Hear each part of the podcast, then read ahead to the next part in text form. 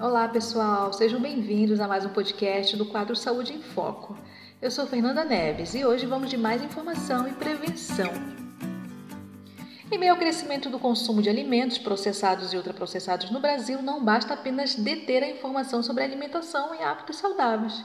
O Dia Mundial da Alimentação é usado para alertar sobre o consumo excessivo de chimarrão e a importância de políticas públicas que orientem a população. Hábitos e alimentos saudáveis precisam integrar o dia a dia de brasileiros. Esse foi o assunto do webinar do Instituto Nacional do Câncer nesta quarta-feira, 16 de outubro. Durante o webinar foi lançada a publicação Alimentação, Nutrição, Atividade Física e Câncer, uma análise do Brasil e as recomendações do INCA. O pós-fácil chama atenção para a necessidade de redução do consumo de chimarrão, associada à ocorrência do câncer de esôfago, principalmente na região sul. A nova versão do terceiro relatório de especialista dessa vez vem com recomendações nacionais e globais, voltada para os tipos de alimentos e bebidas e não a nutrientes e outros compostos bioativos. O Instituto também criou uma série de infográficos educativos sobre a importância de bons hábitos alimentares.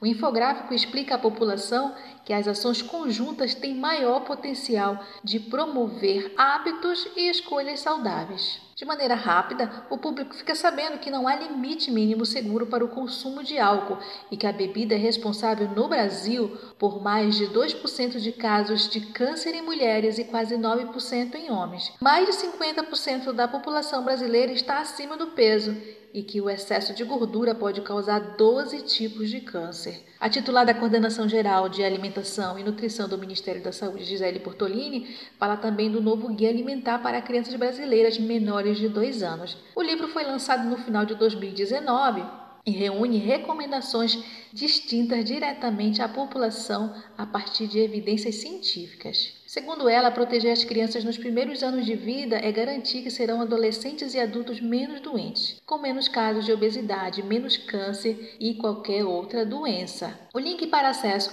ao infográfico sobre hábitos saudáveis e guia alimentar para crianças você encontra na descrição deste podcast. Abraço, até amanhã!